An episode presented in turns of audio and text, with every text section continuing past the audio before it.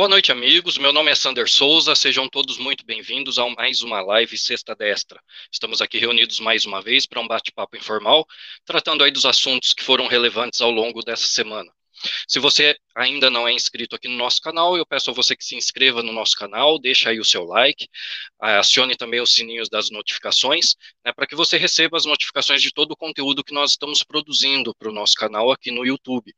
Lembrando também que nós estamos ao vivo agora, não apenas no YouTube, mas também no Facebook e no Twitter. Eu gostaria, antes de entrarmos no nosso assunto aqui, né, de chamar os meus amigos, né, de apresentar os meus amigos que mais uma vez estão aqui comigo, né, meu amigo Vinícius Mariano, boa noite Vinícius, seja bem-vindo mais uma vez. Boa noite Sander, boa noite Ismael, é um prazer estar aqui com vocês mais uma, mais uma sexta destra. E aqui conosco também mais uma vez meu amigo Ismael Almeida, boa noite Ismael, seja bem-vindo mais uma vez. Boa noite, Sander. Boa noite, Vinícius, audiência aí do Sexta Destra, todo o pessoal aí que acompanha a Vida Destra também. Vamos lá. Vamos lá. Antes de entrar no assunto que, que a gente vai tratar, né, que é a questão aí da CPI e da CPI da Covid e os desdobramentos dela, né, eu queria primeiramente tratar da questão que a gente até abordou na semana passada, que a gente pediu para vocês, né, explicou que nós estamos usando um aplicativo que é pago e a gente pediu aí uma contribuição no nosso Pix né, para poder pagar a mensalidade dessa, desse aplicativo, né, a mensalidade de 25 dólares. A gente já conseguiu metade do valor na semana passada, então eu gostaria de agradecer a todos aqueles que contribuíram e pedir para o pessoal que puder que continue contribuindo para a gente completar o valor que falta. O nosso Pix ele está aqui embaixo na tela, tá? Então qualquer valor que vocês puderem nos ajudar, nós agradeceremos de coração. Esse valor é necessário para que a gente pague a mensalidade desse aplicativo, para que a gente possa continuar fazendo fazendo essa live com a qualidade né, que nós estamos conseguindo fazer hoje, ok? Porque o aplicativo pago, ele nos dá mais recursos e isso faz com que a qualidade, né, para quem assiste, fique maior. Então aqui fica o nosso agradecimento e o nosso pedido também para que vocês estejam aí dando essa força para a gente. Bom, mas vamos lá, né? Eu acredito que o pessoal já deve ter tomado aí seu antiácido, né? Porque o tema de hoje causa problemas estomacais em muitas pessoas, mas a gente vai tratar aí da questão então da CPI e dos seus desdobramentos, né? Toda semana a gente fala um pouquinho aí da CPI da Covid, não tem como a gente deixar de falar. E essa semana, né, o grande, os dois grandes acontecimentos envolvendo a CPI foram os depoimentos do ex-ministro das Relações Exteriores, Ernesto Araújo, na terça-feira, e na quarta e ontem, né, os dois, os depoimentos, né, dividido em dois dias aí, do ex-ministro da Saúde, o general Pazuello. Né. A gente viu que já, bom, já ficou mais do que evidente, isso mesmo antes da, da CPI ter início de fato, a gente já viu que tudo isso daí era uma, eram questões políticas, a gente questões ali de politicagem, vamos colocar assim, né? Não era uma CPI séria, era uma CPI voltada a tentar encontrar maneiras de incriminar o presidente Bolsonaro, é, tentando criar e tentando também é, comprovar narrativas, e todos os depoimentos até agora, talvez com exceção só do depoimento do ex-ministro Mandetta, né, mas todos os outros, ao invés de corroborar narrativas, está jogando as narrativas por terra. Vamos, vamos pegar um depoimento de cada vez, né? Teve dois aí importantes, né? Que foram o do Ernesto Araújo e o do, do Pazuello, mas vamos ver primeiro falar um pouquinho sobre o depoimento do ex-ministro Ernesto Araújo. Eu gostaria de começar com você, Ismael. Como é que você viu né, o depoimento né, ali do Ernesto Araújo? O que, que eh, queria que você fizesse uma, um apanhado geral. Né, na sua opinião, ele se saiu bem? Como que foi, na sua opinião, o resultado ali de tudo que ele expôs ali diante dos senadores e, e diante de toda aquela inquisição né, que foi feita em cima dele? Você acha que ele se saiu bem? A oposição conseguiu o que eles queriam ou não, na sua opinião? Olha, para ser bem sincero, eu acho que ele não se saiu bem, né? Assim, do ponto de vista de apresentação, porque ele não tem assim uma oratória é, como alguns outros políticos e tal, e até ministros do governo, e isso numa CPI também faz a diferença. Até a forma, a expressão corporal, a forma como que a pessoa fala, isso imprime um pouco mais de credibilidade ou de, de altivez, né, digamos assim, basta comparar o que foi também o, o, o depoimento do ministro Pazuello depois. Mas no, no, no, no tocante ao conteúdo do que foi dito, acredito que sim, porque na verdade criou-se uma cortina de fumaça imensa, né, e e digamos que já é, já era de, de, da vontade de muitos da oposição ao governo é, derrubar o ministro Ernesto Araújo, não só ele, mas alguns outros ditos da ala ideológica, né? Eu já disse aqui que isso é uma bobagem. A ala ideológica é, é como se existe uma, existisse uma, uma ala que não é ideológica, né? O governo é também part, participantes é, de gente que é ideológica, não tem nada a ver isso. Mas, enfim, ele sempre foi um dos ministros que mais esteve no alvo é, dessa turma aí que briga nessa né, questão ideológica e alegando que, que, não, que não gosta de ideologia, né? Mas exatamente essa é a questão que eles levantam. Por quê? Eles aproveitaram essa pandemia para vir com mais força nessa tese, justamente dizendo que as posições com relação a globalismo, né, que, que a gente aprende aí nessa, estudando essas questões, e que começaram a ser externadas na boca do ministro das Relações Exteriores, que é algo que nunca ninguém ousou fazer, mas que são verdades que são que precisam também ser ditas, né? O debate não pode ser focado apenas para um lado. Então existe também essa questão. E quando isso começou a ser dito, muitos se incomodaram que a nossa política externa também estivesse é, servindo para mostrar esse lado, né? E mostrando o Brasil no novo posicionamento é, com relação a, ao cenário exterior. E aí, com o advento da pandemia, o que, que aconteceu? Eles aproveitaram essas, esses incômodos que eles tinham com essas falas, né, expondo essas questões todas, para dizer que, de alguma forma, esses posicionamentos interferiam é, no sucesso que o Brasil teria com relação à aquisição de vacinas, notadamente aquelas que, seria, que estariam vindo da China, né? Eu até escrevi um artigo essa semana onde eu acho que isso é uma pura bobagem, é coisa de nível quinta série de infantilidade. Mas é uma narrativa que eles aproveitaram para fazer isso. Porque, é, ah, alguém fala alguma coisa aqui da China, né? Da China, do regime chinês, do Partido Comunista Chinês, não do povo chinês, que nós também somos solidários, né? Que também são vítimas lá de, de opressão da ditadura chinesa. Aí, as críticas que ocorrem é, são com relação ao regime, ao Partido Comunista Chinês, a essas coisas, a esses abusos que inclusive alguns outros países também denunciam, até com mais força, com mais veemência do que essas falas é, é, soltas aqui no Brasil. Pois bem, essas falas foram usadas como motivos para que eles dissessem que por isso a China estaria nos retaliando com relação, com relação à aquisição de vacinas. A gente sabe que a China é um dos maiores produtores, talvez um dos únicos que produz os insumos aí para as vacinas, não só para o Brasil, mas para vários, para todos os países, é, onde ela está vendendo é, os insumos. Então, qualquer problema que desse na, no fornecimento dos insumos, por exemplo, na Coronavac aqui, rapidamente, não era a China, rapidamente o Instituto Butantan, né, e ali junto com Dória ali, criava uma narrativa para a imprensa de que isso estava acontecendo por conta de alguma fala que houve de alguém do governo com relação à China.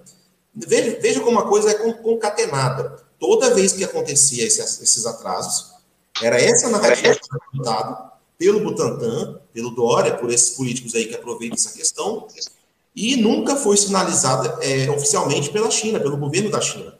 Né?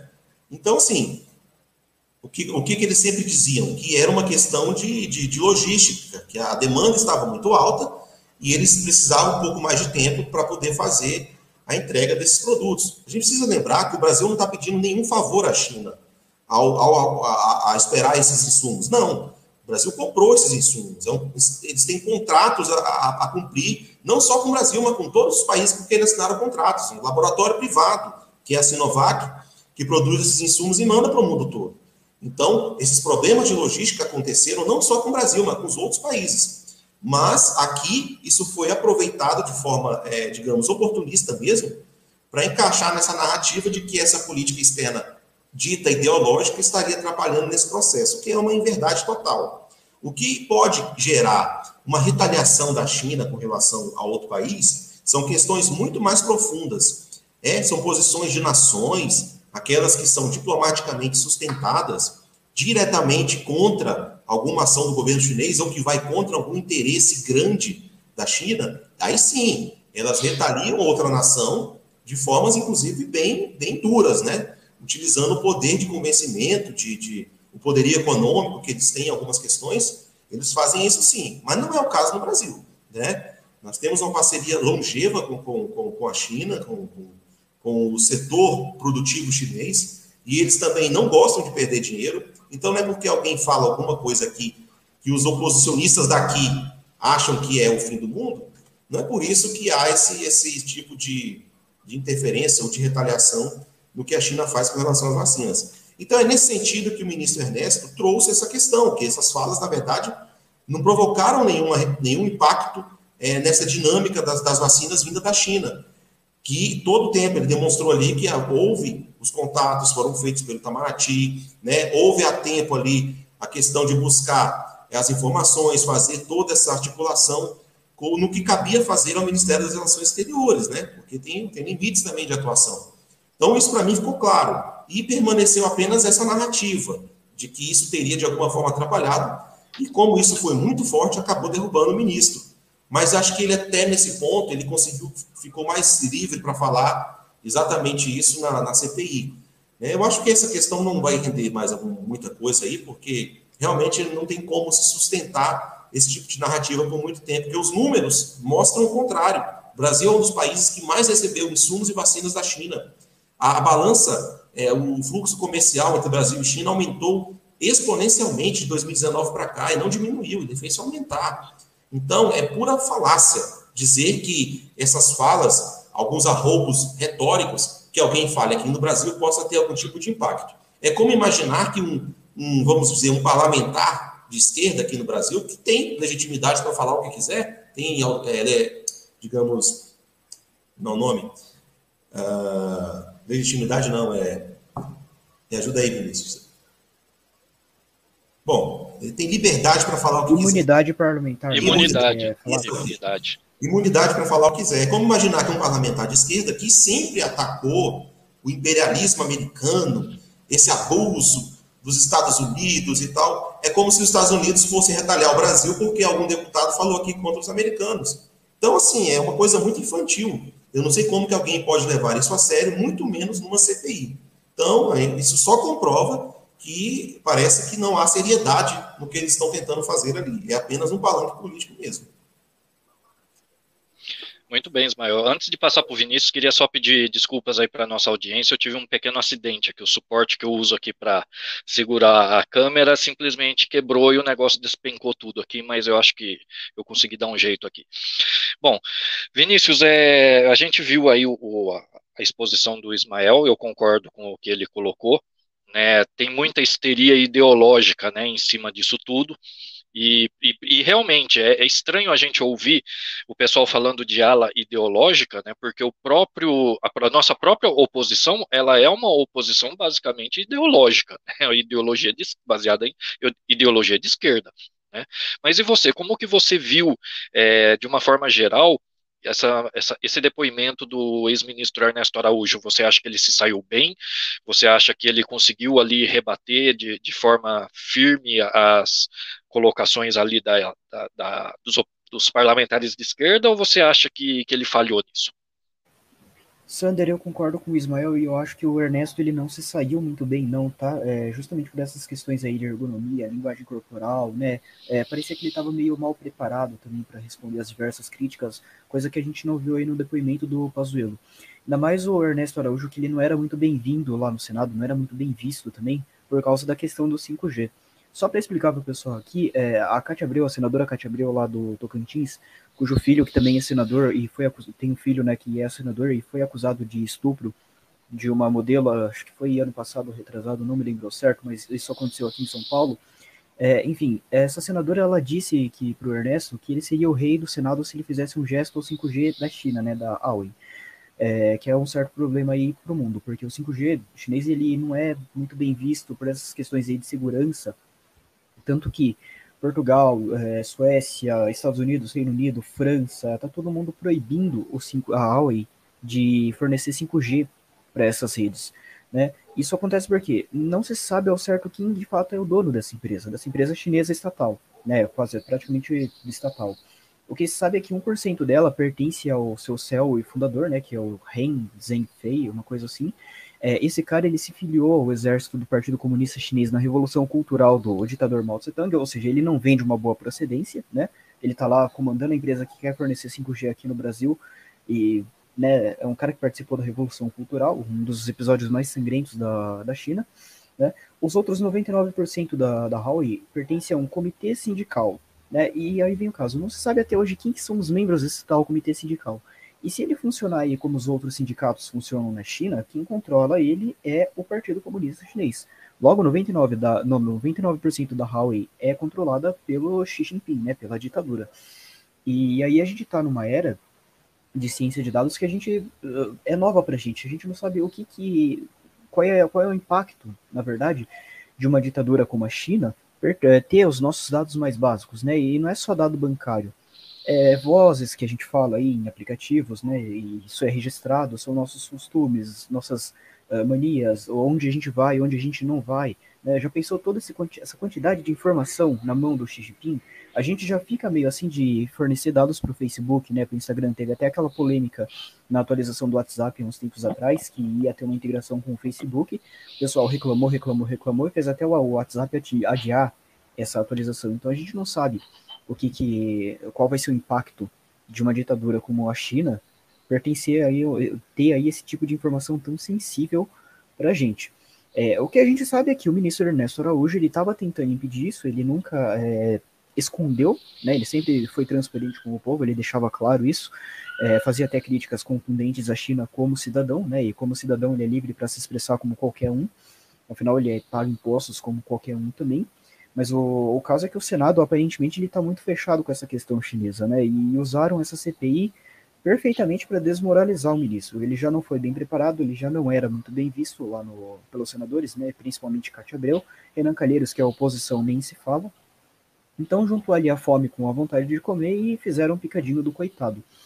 É, mas ainda assim eu acredito que ele estava certo nas colocações que ele fez, tá? principalmente nas críticas que ele fazia à ditadura chinesa, não só lá no, no Senado, mas também nos artigos que ele sempre publicou.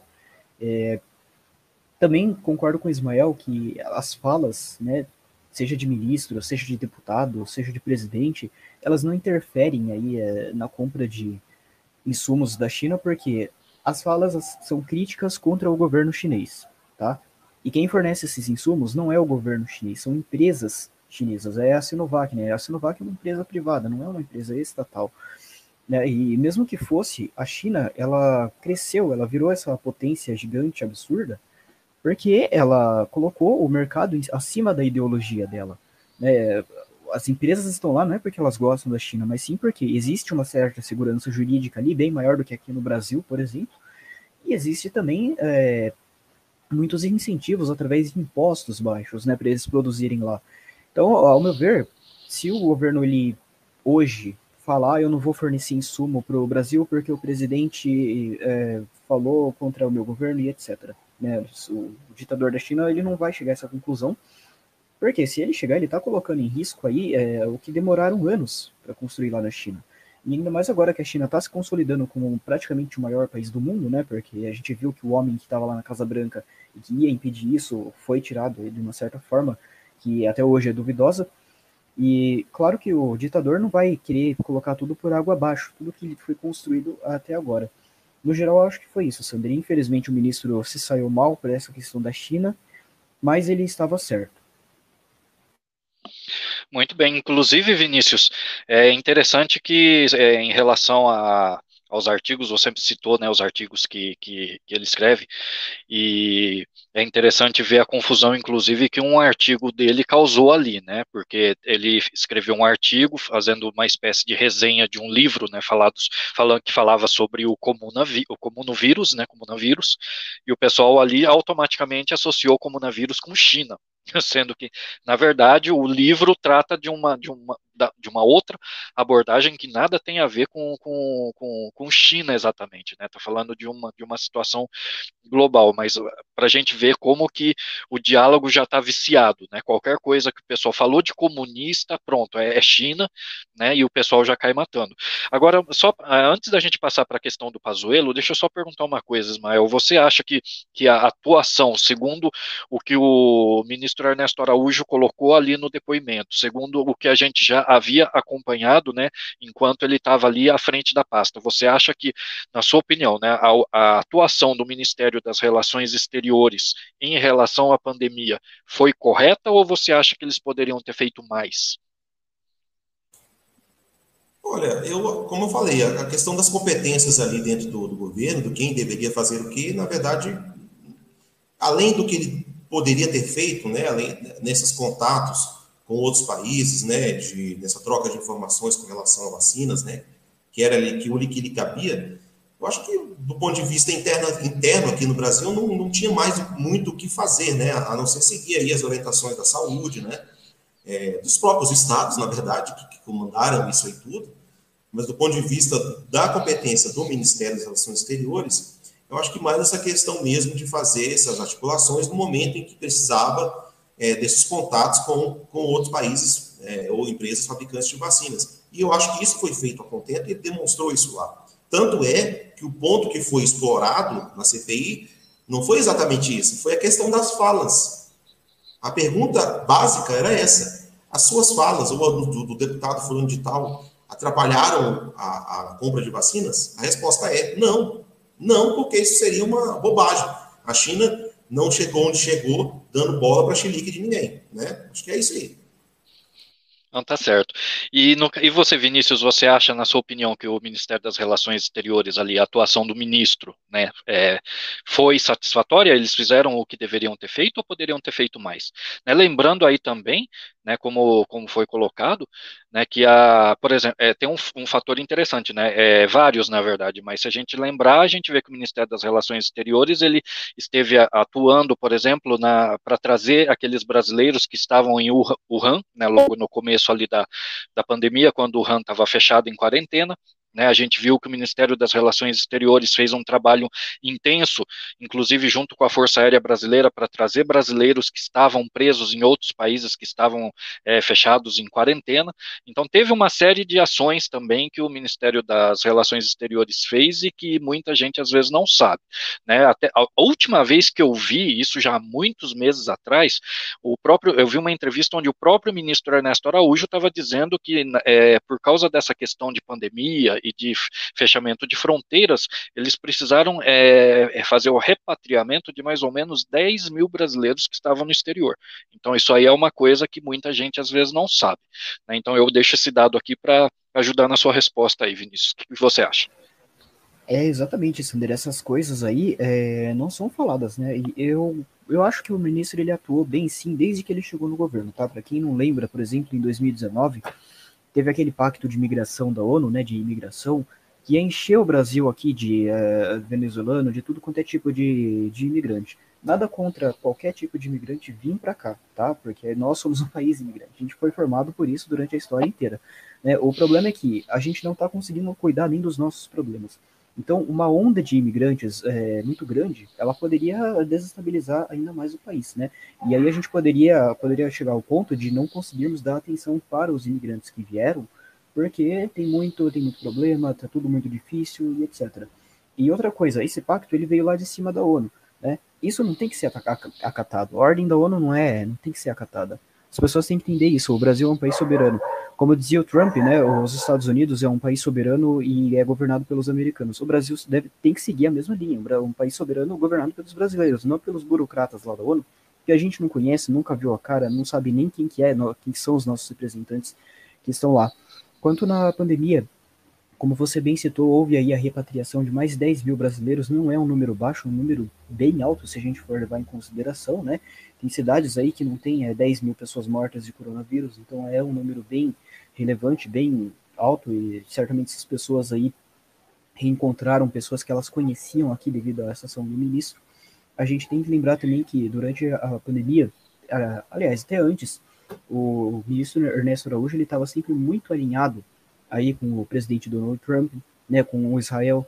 É, o Brasil ele teve ali, ele deixou de ser um anão diplomático por um tempo e teve um certo protagonismo, protagonismo internacional graças à atuação do Ernesto. E isso as pessoas não veem, principalmente a oposição, né, que é, é viciada em ler Folha de São Paulo, o Globo, esse tipo de coisa, e, e não tem a menor ideia do que está acontecendo. Mas eu acho que a situação do ministro foi satisfatória sim, é, tanto antes quanto depois da pandemia. Infelizmente, ele né, caiu aí por questões ideológicas, era da tal ala ideológica, que como o Ismael fala, não deveria se chamar assim, porque o governo é ideológico, a oposição é ideológica, até o centrão ele tem um pouquinho aí de ideologia, não adianta falar que não tem ideologia nenhuma, porque isso é, é praticamente impossível, ainda mais num país como o Brasil, que a gente tem essa cultura para o Estado desde os nascimentos, né, desde a independência, e, e é isso, Sander. Particularmente eu acho que eu vou sentir muita saudade aí do ministro Ernesto Araújo. É, na verdade, eu também vou sentir saudade dele, viu, Vinícius? Eu acredito também que, que ele fez, enquanto ministro à frente do ministério, ele teve uma atuação muito boa, né? E eu concordo com vocês também. É, é, me, espantou um pouco a, a, princípio quando eu vi o, o ministro Ernesto Araújo falando pela primeira vez. Eu confesso que eu fiquei um pouco espantado realmente com a questão da oratória, porque a gente imagina que um ministro de Relações Exteriores, que tem que estar ali fazendo discursos em eventos internacionais com chefes de Estado, essa coisa toda, a gente imagina que a pessoa seja é, tem uma certa desenvoltura e o ministro ele a gente vê que ele gagueja, que ele se enrosca, né? Se na, na CPI é assim, eu não sei como que eram nos eventos internacionais, porque francamente eu nunca vi.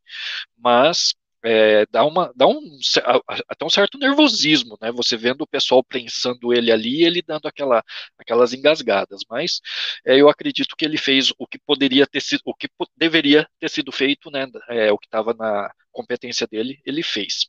Agora falando, trocando um pouco de ministros, né? Vamos passar para o ministro cujo depoimento foi o mais aguardado. Né? Muita gente, inclusive, falou que quarta-feira seria o dia D da, da CPI da pandemia, que era quando o ministro Pazuello iria é, depor. E estava todo mundo também na expectativa, porque, é, é, ao contrário do que muita gente esperava, né, o ministro Ricardo Lewandowski do STF concedeu um habeas corpus né, para o para o ex-ministro Pazuello para que ele pudesse permanecer em silêncio, se fosse o caso, ali durante a sessão. Mas, mesmo de posse do habeas corpus, a gente viu que ele passou dois dias aí falando e falou bastante. E é isso que a gente vai avaliar agora. Né? Eu vou fazer a mesma pergunta né, que eu fiz em relação ao ministro Ernesto Araújo. Né? Vou começar com você novamente, Ismael. Você acha, de um modo geral, né, fazendo uma avaliação geral, você acha que a o depoimento do Pazuello ali, você acha que ele se saiu bem no depoimento? Você acha que, que ele respondeu bem as perguntas? Ou você acha que ele, que ele foi intimidado ou que de alguma forma o depoimento dele é, não foi satisfatório e acabou ajudando a oposição? Qual a sua opinião, de uma forma geral? É, eu acho que quem esperava buscar lã com o Pazuello saiu tosquiado. Né? Ninguém esperava que ele chegasse naquela posição. Né? Alguns achavam que ele ia. Rolou aquele boato que ele iria fardado, né? uma espécie de intimidação à CPI. Obviamente ele não, não ia fazer isso.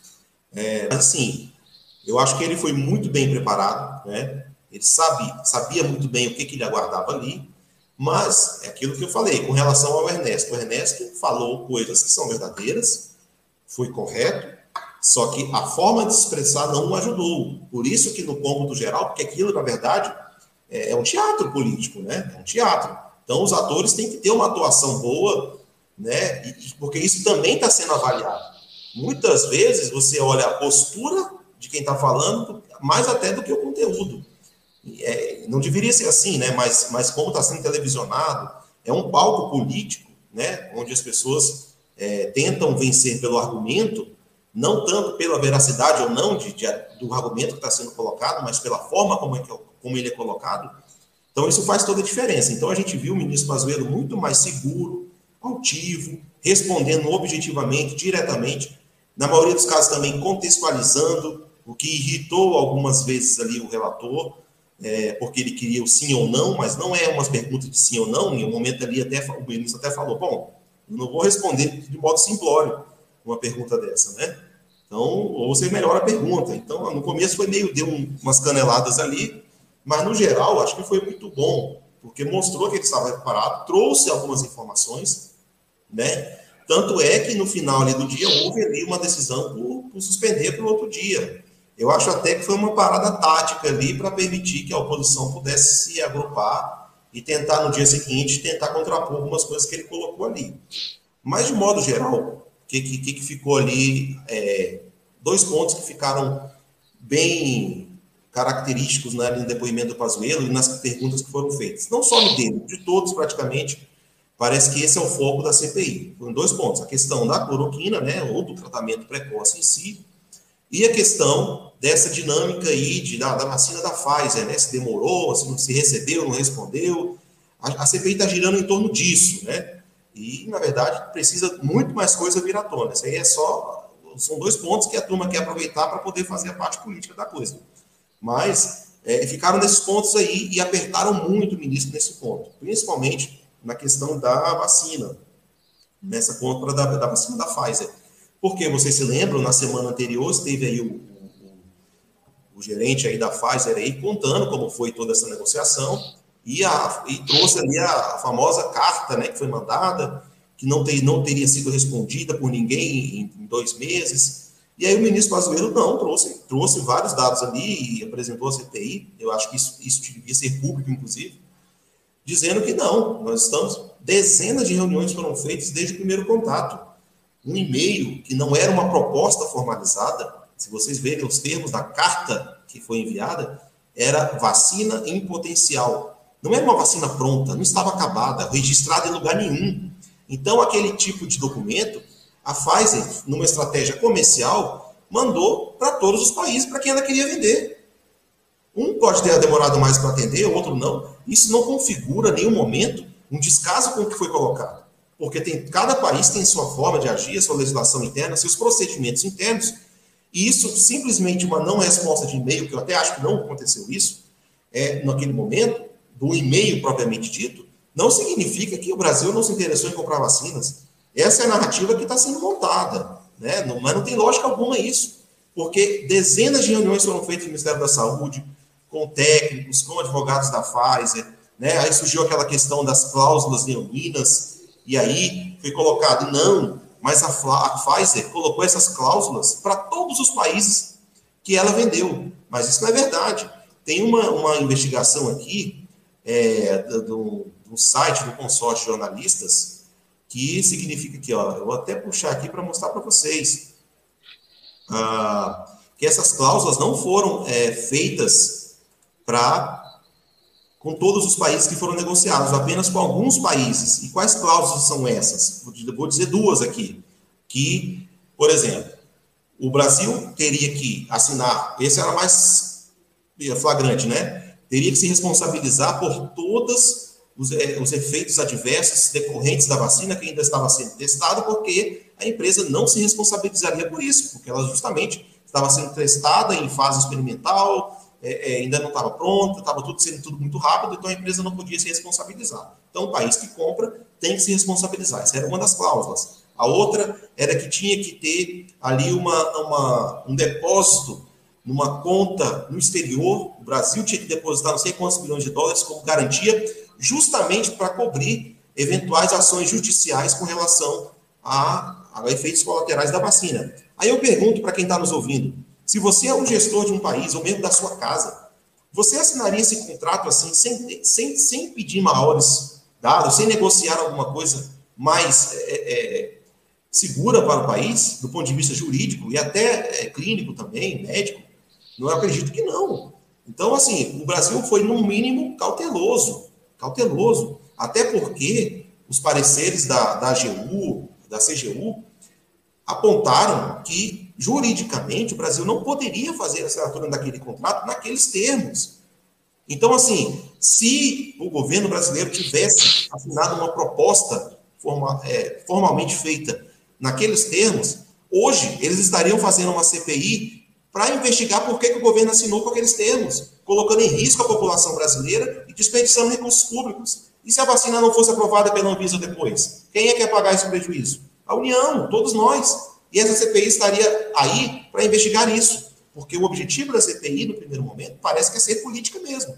Então, não importa o que o governo fizesse, ele estaria errado para muitos. Então, é, essa questão ficou muito clara ali. Houve, quem, só quem não conhece a burocracia do serviço público, né, administrativa, pode dizer que não houve resposta alguma. Um e-mail encaminhado em, em, um dia tal foi respondido em dois meses tal. Isso não é verdade. Várias audiências, reuniões foram feitas. Então, só quem não conhece essa burocracia pode tentar emplacar uma narrativa dessa. Isso precisa ser mostrado. Então, tudo que foi possível foi feito do ponto de vista jurídico. E aí, o que comprovou ainda mais isso, isso foi dito pelo próprio Carlos Murilo na semana passada, é que mesmo com toda essa, essa celeuma que foi criada, o Brasil foi um dos primeiros países do mundo a registrar a vacina da Pfizer. Isso precisa ser dito. Até porque a Pfizer não pediu, diferentemente de outras vacinas, ela não pediu o uso experimental da vacina, ela foi direto no registro.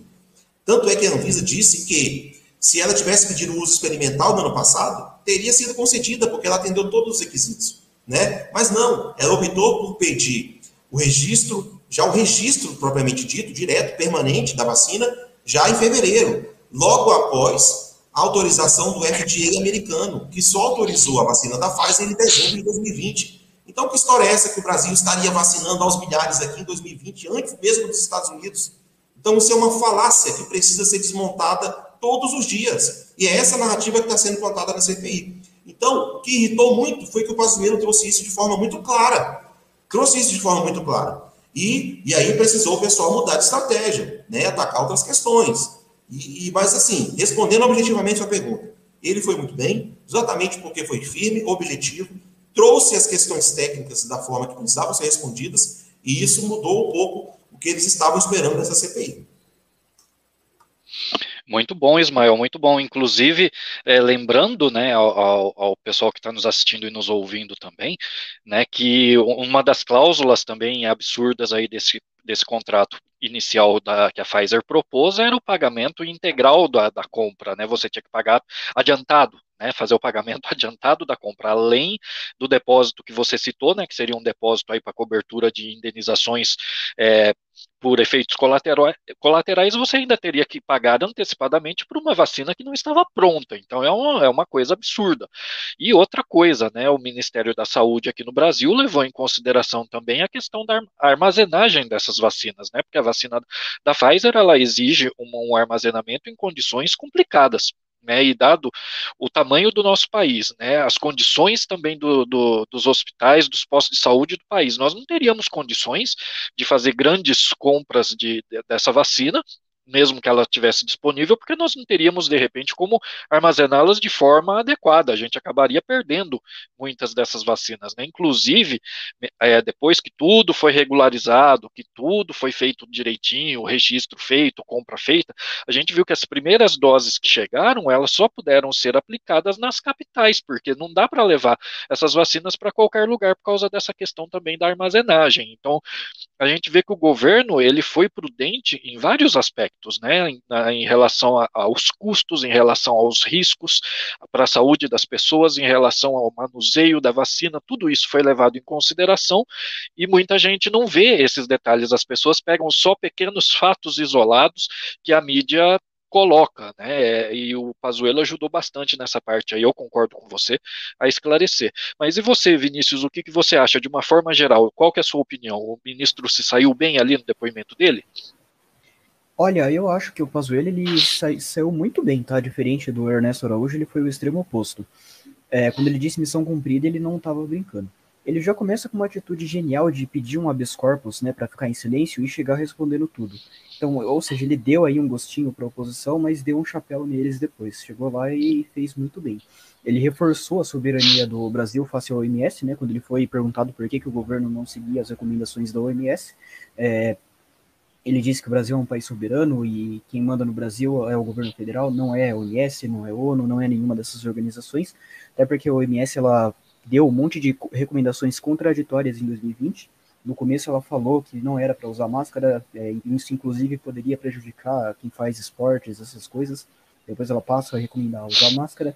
Ela falou que não era para suspender viagens para a China, depois ela falou que era para suspender. Ela falou que não é, que era para fazer lockdown, isolamento, essas coisas. Depois falou que não era para fazer lockdown. Ela até fez um pedido para os líderes, principalmente de países mais pobres, para acharem outra alternativa que não fosse o lockdown, tá? E fez ainda, falou que nunca defendeu o lockdown. Né? Então, isso aí só dá para a gente chegar a uma conclusão.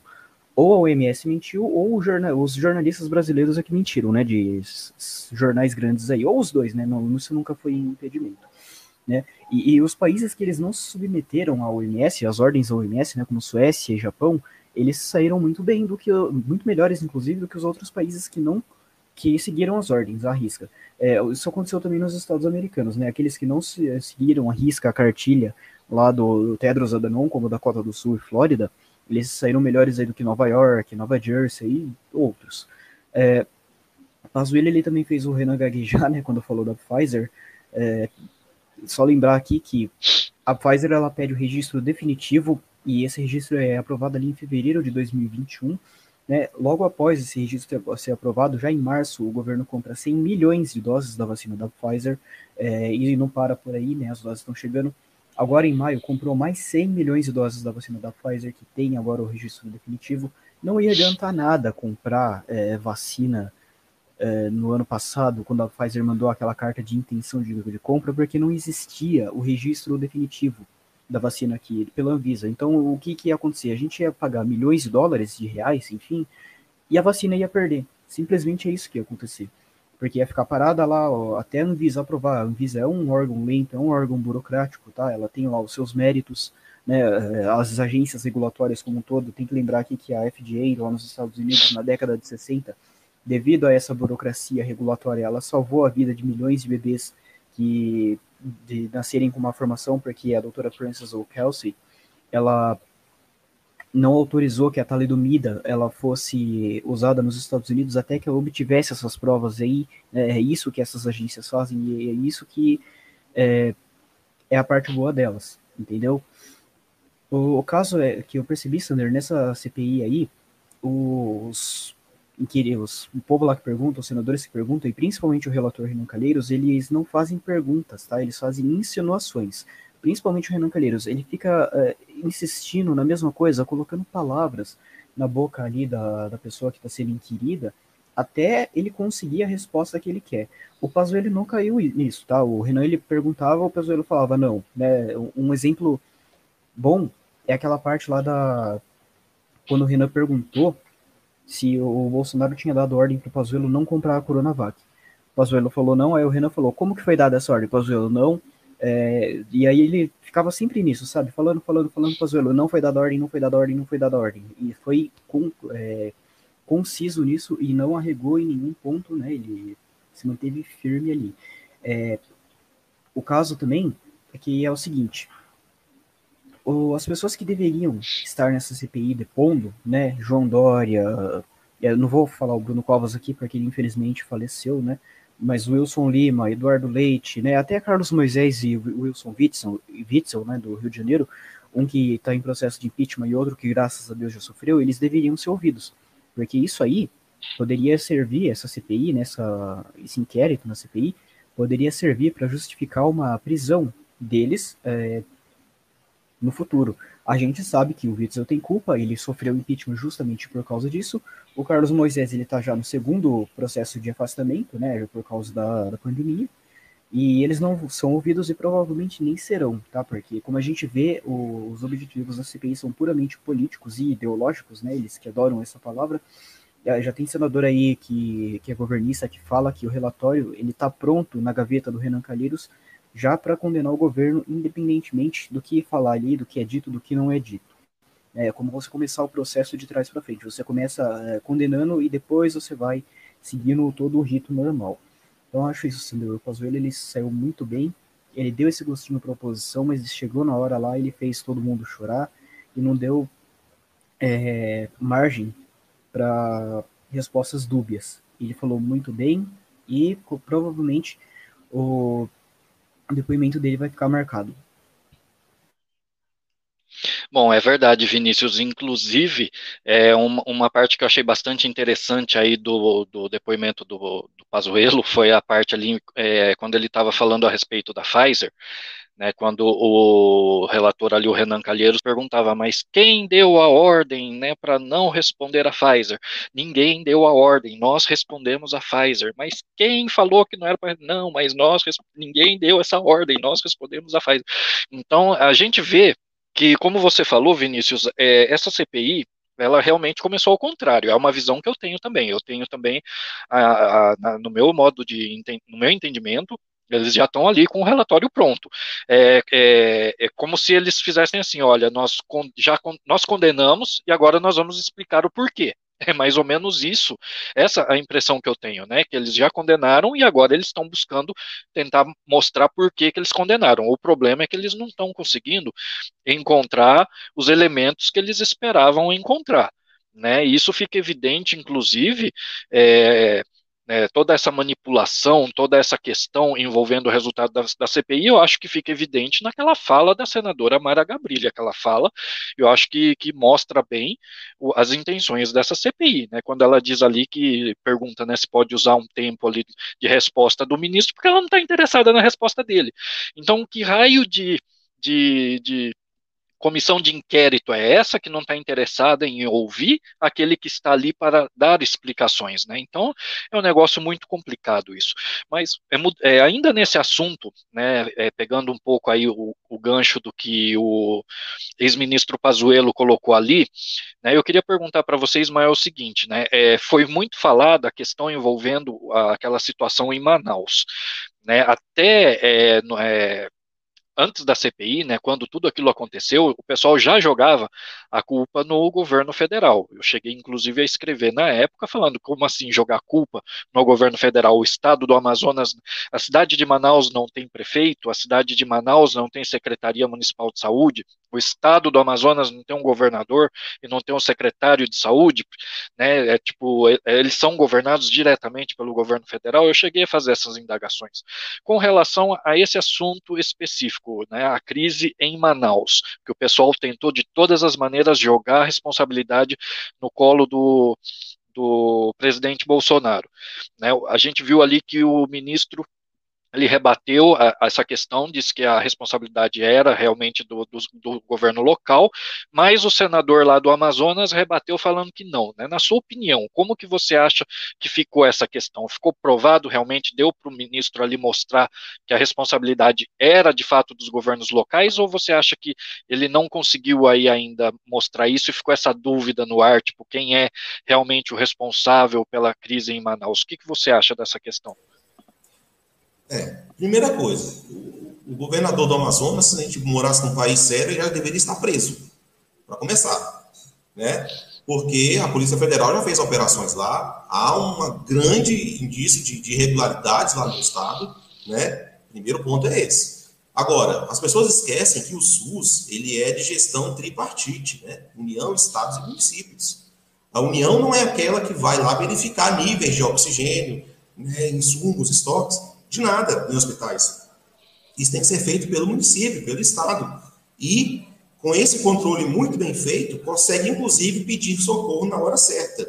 Tá? E o que aconteceu lá foi exatamente isso: um descompasso, acredito que de comunicação mesmo, entre a empresa de oxigênio, a Secretaria de Saúde do Amazonas, e quando foram pedir ajuda do governo, parece que a coisa não tinha mais o que fazer a tempo, apesar do governo ter sido bem é, é, dirigente quando acionado. Essa é, a verdade. Porque você mobilizar aquele monte de recursos, cilindros do Brasil inteiro, doações e tal, levar para lá, o governo foi em socorro a Manaus, foi em socorro para ajudar uma situação que eles que deixaram acontecer.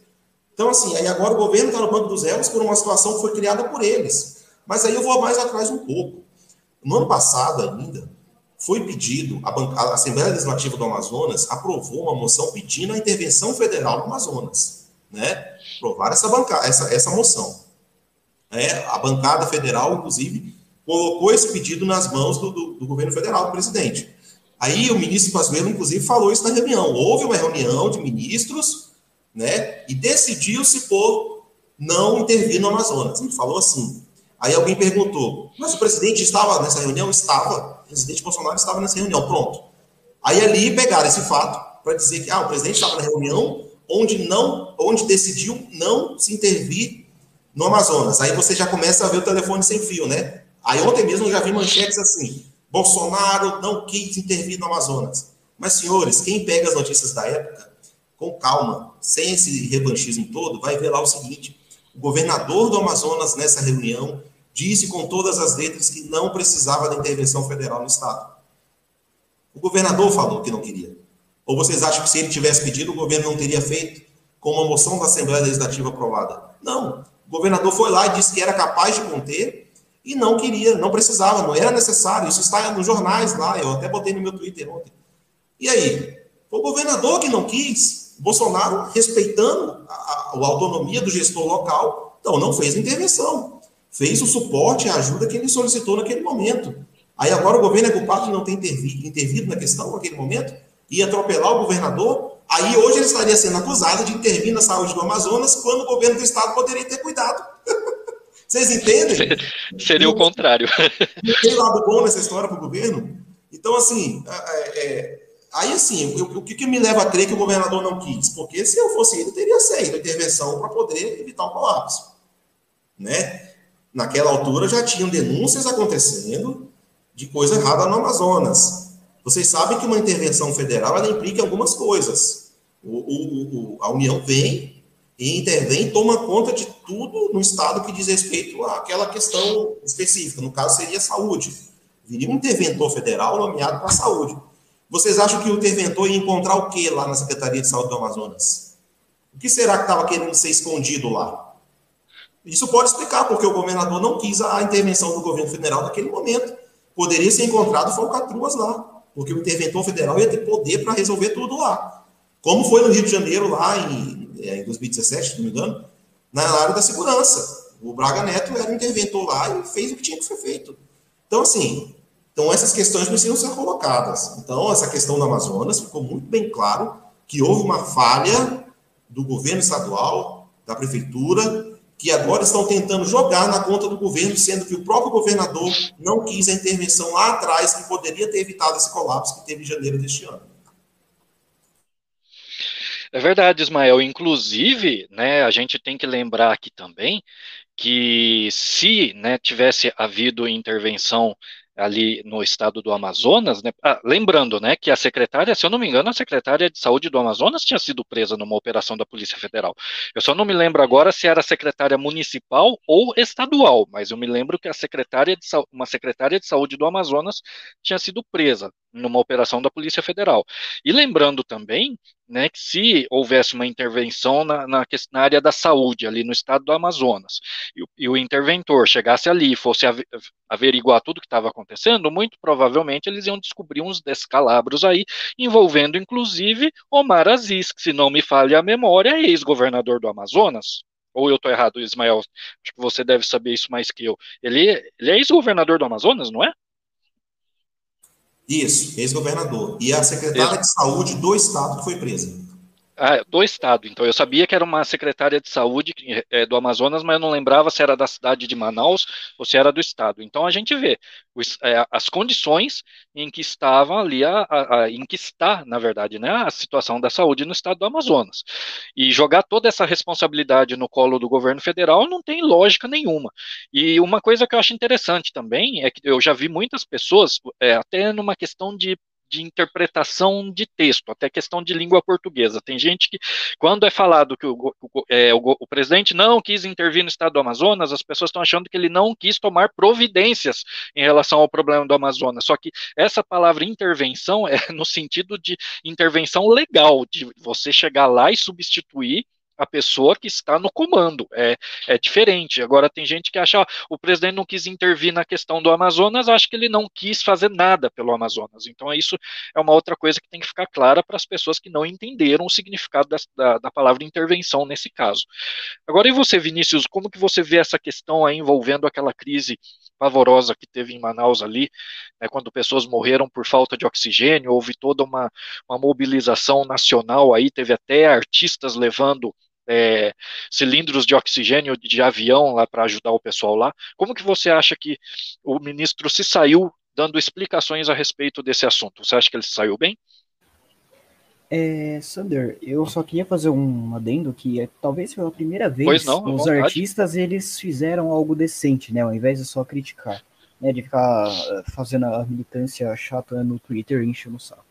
Foi uma atitude nobre, de certa forma, sim. É, acho que poderiam fazer mais, inclusive, mais vezes, porque o Amazonas ele fica ali numa região pobre, a gente sabe que, que a região norte não é tão desenvolvida quanto aqui o sudeste, né, e carece muito desses recursos, não só de oxigênio em si, mas é, no geral, né, porque a gente sabe que lá é mais complicado. É porque é um estado muito grande também, é o, estado, o maior estado do Brasil, Né? Então não deve ser fácil cuidar de tudo ali. Imagina só para você fazer a logística de Manaus, por exemplo, para outras cidades, né? Para você mandar vacina, mandar oxigênio, demora para caramba, é um século. Entendeu? Eu acho que o Pazuello também saiu bem nessa, nesse ponto. Né? Ele disse também, ele lembrou que quando ele foi é, acionado sobre isso, ele tomou as providências necessárias que deveria ter sido tomada, né? Como qualquer ministro da saúde, como se espera de qualquer ministro da saúde. O caso é que as pessoas elas esperam, principalmente aqui no Brasil tem essa visão que as pessoas esperam que o governante ele é um supercomputador que ele consegue resolver todos os problemas, sabe? E não é assim que funciona, entendeu? É, a gente tem aqui vários estados, várias cidades tendo mil e um problemas é, de coronavírus, né? E todo mundo, todo mundo dessas cidades esperam o seguinte, esperam que o ministro da saúde chegue com uma solução pronta. Não tem como, gente, não tem como fazer isso. É, é gigante o negócio. O Pazuello lembrou ainda que o Bolsonaro é, negociou né, com a White Martins para trazer os cilindros de oxigênio, né, que não estavam previstos, inclusive foi uma situação emergencial. Então eu acho que no geral ele saiu muito bem, Sander. É, claro que a CPI é política, não, é, por mais que ele se saia bem, a mídia vai demonizar, né? Tem até matéria do G1 já falando que é, confira as 15 mentiras que Pazuello contou sobre, é, sobre o coronavírus, segundo o Renan Calheiros. Então, veja bem, não é que é uma mentira, é uma mentira segundo o Renan Calheiros, tá? segundo o que o Renan Calheiros acha. Né? Eu não confiaria muito no, no julgamento do, do, Renan Calheiros, do que é verdade, do que é mentira, do que é falso, do que é verdadeiro, porque o cara te, já teve mais de 17 inquéritos no STF, né? Teve alguns fechados, né? O Estadão fez até uma matéria defendendo ele esses dias, falando que bolsonaristas exageram no número de inquéritos abertos pelo STF, no caso do Renan Calheiros, é, que tinha uma é, matéria circulando falando que era 17. É, de fato, não são 17, se eu não me engano, são 9. O caso é que muitos ah, é deles já nove, foram né? fechados. Só 9, né? Claro. É, o que é 9 São 9. É. Mas não é mais do que isso, porque muitos deles já foram fechados, claro, não deu em nada, porque o STF tudo acaba em pizza, né? Ali a gente viu, inclusive, essa semana o, o a Polícia Federal pedindo para investigar o Dias Toffoli. Imagina só a repercussão negativa que isso não dá no mundo, né? De ver aí um ministro da Suprema Corte é, sendo alvo de investigação da Polícia Federal. Você não vê isso acontecer nos Estados Unidos, Canadá, né? Até na Argentina, eu nunca tive notícias aí de juiz que, que se corrompeu na Argentina. Muito pelo contrário, fiquei sabendo que o juiz lá que mandou prender a Cristina Kirchner morreu, né? Isso foi um caso para a gente estar tá atrás da Argentina nessa questão é complicado. Eu acho então, Sander, para concluir, que o Passuelo ele foi muito bem, ele passou ali mal um pouco, né, acho que no segundo dia, mas essa questão aí de Manaus, ele também é, não caiu nas armadilhas retóricas que o Renan Calheiros principalmente fez para pegar ele, né, insistindo, colocando palavras na boca dele, e deu um show.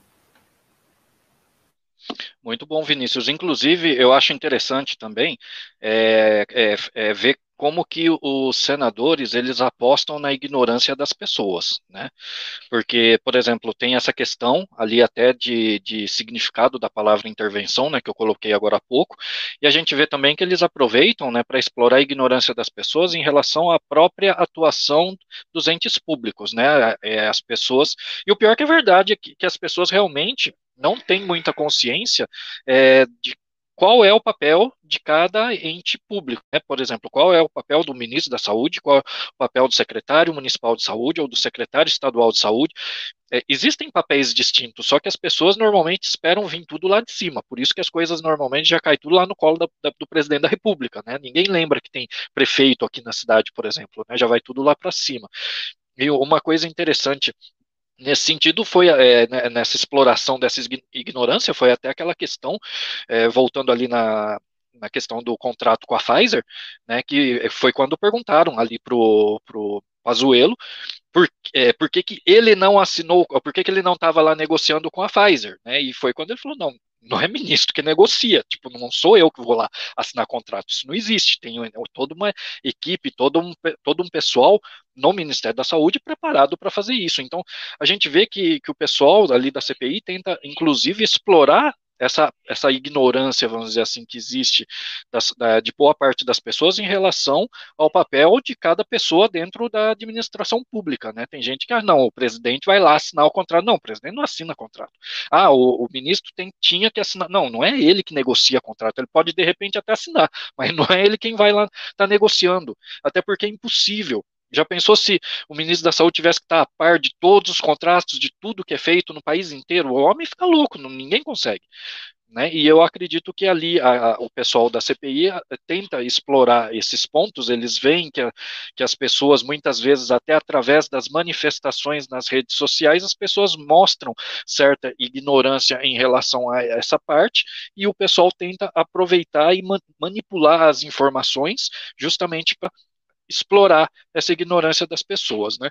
Amigos, antes de passar para um, um, último assunto, eu queria perguntar para vocês se vocês têm alguma coisa para a gente encerrar essa questão do depoimento do Pazuello. Vocês gostariam de dizer mais alguma coisa? Ismael, tem algo a acrescentar? Eu, eu quero chamar a atenção para o seguinte, que um, uma das, um dos questionamentos que foram feitos para ele foi no Sim. sentido de tentando constrangê-lo com relação a, a, a, conhecimentos médicos, né, sobre a doença e tudo mais, sepa não sei o que e tal, nitidamente para constrangê-lo, porque ele não é médico, né, como se isso o, o, o, desabilitasse para ser ministro da Saúde, sendo que ele foi responsável por um, vários hospitais dentro do Exército e tudo mais, na porque ele é o gestor, né, mas para refrescar a memória, um dos melhores ministros da saúde considerados no Brasil, que foi José Serra, né? não tira esse mérito, realmente foi muito bom, não era médico. Serra é engenheiro e economista. Então ele não tinha competência para ser ministro da saúde. Então esse tipo de narrativa também fica sendo colocada como se isso fosse desabonador para alguém ser ministro da saúde, né? É, então essas coisas têm que ser ditas também. E o que também ficou muito evidente ali é a contradição. A gente acabou não falando muito aqui da questão do, do da cloroquina, né, do tratamento precoce. Ah, sim, verdade. Aquele fato lá que o senador Marcos Rogério mostrou lá o vídeo lá que todos nós na internet já vimos, mas não não circula na grande mídia, né? Ele aproveitou então aquele holofote que a CPI tem e mostrou lá vários governadores defendendo, aliás, defendendo não, falando que tem um protocolo lá da cloroquina nos seus estados. Aí pegou João Dória, pegou Flávio Dino, chegou no Renan Filho, enfim, eles estavam fazendo alguma coisa errada? É isso que ele quis mostrar? Não, não estavam. Estavam colocando à disposição da população aquilo que podia ser feito no momento. E óbvio, aí querem passar a impressão de que é o presidente que receita remédio. Eu tenho impressão, quando eu assisto aquilo ali, que eles vão, a qualquer hora, eles vão chegar lá com uma receita médica assinada pelo presidente Bolsonaro de cloroquina. é a impressão que isso tem. Porque, na verdade, o que o presidente faz é exatamente isso. Olha, tem as evidências aqui, eu usei, muita gente usou, eu mostro, mas conversa com o seu médico. É o médico que vai, junto com o paciente, definir isso. E sempre foi assim na medicina. Gente, pelo amor de Deus, qualquer doença, um princípio básico da medicina é você procurar é, um, um tratamento experimental, que precoce, seja lá o que for, para qualquer doença. Quantas vezes a gente não vê para câncer, por exemplo? A gente vê nas notícias, ah, um tratamento experimental inovador está sendo feito na Europa, pessoas estão testando. Uai, e como é que faz a comprovação científica se não houver teste, se não usar? Então, assim, é uma coisa muito contraditória. As pessoas estão politizando um remédio, gente, para piolho. Pelo amor de Deus, onde é que nós vamos chegar desse jeito? O presidente, a melhor coisa que ele poderia ter feito, ela não ter nem falado o nome desse remédio nunca. Quem sabe esse protocolo já estava aí aprovado, sendo utilizado, ou definitivamente negado e ninguém estava dando bola para isso, porque a coisa ficou tomou uma proporção que só aqui no Brasil tem isso, sendo que vários países têm esse tipo de protocolo. Então, assim, é uma, é uma coisa inócua. Inclusive, alguns desses governadores, o Flávio Dino, eu acho, fala exatamente isso. Isso é uma discussão inócua, sem sentido. Tem, tem evidência? Deixa usar. Ninguém vai morrer. Quais são, quantas pessoas morreram por usar esse medicamento, que já são, inclusive, conhecidos há anos no Brasil? Então, esse tipo de coisa é que realmente não dá. Eles querem criminalizar uma conduta. Eles querem criminalizar os médicos que fazem isso. Então, não criminalizar a medicina, porque era assim que ela se desenvolve. 85% dos medicamentos que são feitos hoje, eles não têm aquele, aquele estudo científico randomizado duplo cego. Não tem. Vários não têm. Não é só esse. Então, assim, eles tentam politicamente impedir que a, que a ciência evolua, mas isso vai acontecer querendo nós ou não. os estudos vão continuar, a ciência vai evoluir. Se esse tratamento for considerado ineficaz, será ineficaz, é, é fato. Mas se for considerado eficaz, eu quero saber quem vai ser responsabilizado por ter impedido a população de ter acesso a isso por motivos políticos. É isso que precisa ficar claro. Essas pessoas vão ser ouvidas na CPI? Ou esses governadores que, que falaram isso, eles vão ser chamados na CPI? Porque a, a, a justificativa que deram na hora que o senador mostrou esses vídeos foi essa. Não, mas isso foi falado no ano passado. Hoje, com certeza, não vão fazer mais. Gente, pelo amor de Deus. Não. Tem alguns estados que ainda tem. Então, assim, deixem os médicos trabalhar, deixem a ciência trabalhar. Isso aí tem que sair da política. A, CPI não pode ser um palco para discussão médica, farmacêutica. Isso é, isso é no campo da ciência. Eles, eles falam que respeitam tanto a ciência e não querem deixar a ciência seguir o seu curso nesse caso. Eles querem é, atrelar a ciência, nesse caso do tratamento precoce, ao entendimento político do momento. Isso que é um crime. Genocida é quem, é quem nega o tratamento precoce, é quem está pedindo. Vamos esperar as pessoas continuar ficando em casa até sentir falta de ar? Porque depois que for para o hospital, meu amigo, é tubo. E aí? Quantos vão voltar? É isso que precisa ser dito, gente. Pelo amor de Deus, não podemos mais politizar essa questão. Não, eu concordo com vocês, Mael. Inclusive, eu até, deixa eu até te fazer uma pergunta, né? É, você citou aquele ponto em que é, tentaram desqualificar o Pazuello pelo fato dele não, não ser médico, né? Mas e o um certo bosta, perdão, Humberto Costa, ele é médico? Porque ele foi ministro da Saúde também, né? É o médico, Drácula. É ele é médico? É. Jesus amado, eu não quero passar na mão de um médico desse, mas nem morto.